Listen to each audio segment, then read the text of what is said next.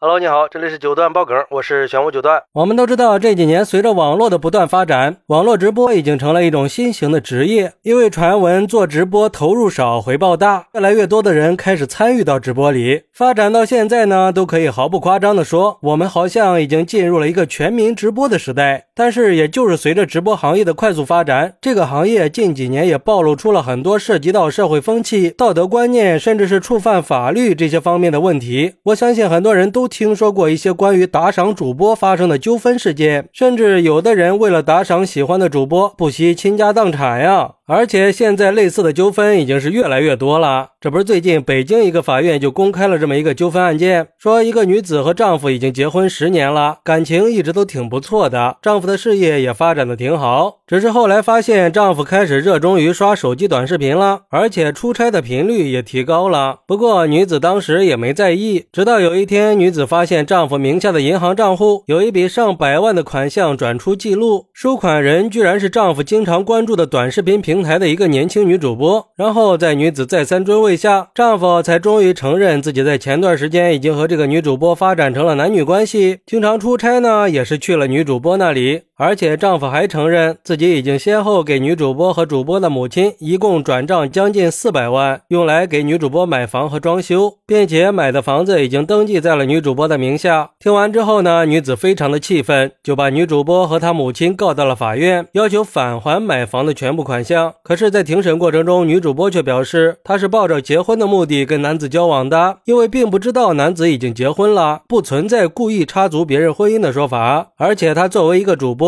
收入也是挺高的，跟母亲收了男子的钱，也是为了考验男子对她的感情，并不是为了图财，所以不应该返还款项。但是法院经过审理认为，男子名下的财产属于夫妻共同财产，而男子在没有经过配偶同意的情况下，擅自把巨额的夫妻共同财产赠与婚外的异性，并且男子违背夫妻忠实义务赠与钱款的行为，也违背了公序良俗，所以这个赠与行为是无效的。最终，法院判决女主播和母亲全额返还收受的赠与款项。嚯，这女主播挺会说话嘛！啊，我不图钱，你不图钱，你还不愿意退钱，这不就是自相矛盾吗？当然，话说回来，这女主播也有点遇人不淑的意思嘛。而且，也就是因为这一点，网友们对这个事儿还是有不同看法的。有网友就说了，这女主播也够冤的呀，最后是搭上了自己，啥也没捞着啊。说实话，不应该要求全额返还，毕竟这种事儿他不是女主播一个人的错，这男的也是有很大责任的呀。最后反而没有任何的损失，这真的公平吗？但还有网友表示，在面对这种情况的时候，对于婚姻关系和家庭的维护就应该放在第一位，尤其是现在网络已经深入我们的生活了，很容易让很多人产生脱离现实的幻想。但是女主播真有那么好吗？动不动就大笔的去打赏，去争做榜一大哥。仔细想想，四百万呀，你给自己的父母孩子干点啥不好啊？真是人傻钱多。不过也有网友认为，想不明白，居然还有人替女主播说话，就单凭破坏别人家庭这一点，他就不值得可怜，给别人的婚姻稳定造成了威胁。不管怎么说，在伦理和道德层面都是不能被接受的。还有这男的也应该给到相应的惩罚才可以，毕竟牵扯到了家庭财产的分割和道德伦理。如果这种资金转移已经涉及到了妻子的合法权益，就应该处罚。哎。不得不说，这个事儿确实是牵扯到了伦理道德、婚姻忠诚和家庭责任这些多方面因素，当然也包括了一些新兴行业不够规范的问题。关键是这个事儿啊，不管从哪个角度来说，都是有违公序良俗的。从婚姻和家庭角度来说，出轨本身就是对婚姻忠诚的一种背叛嘛，而婚姻姻是基于忠诚、责任和信任的一种伦理契约。再说家庭责任，这是夫妻双方需要共同承担的一项重要义务。但是这个男子用大量的家庭财产给外遇对象。买房子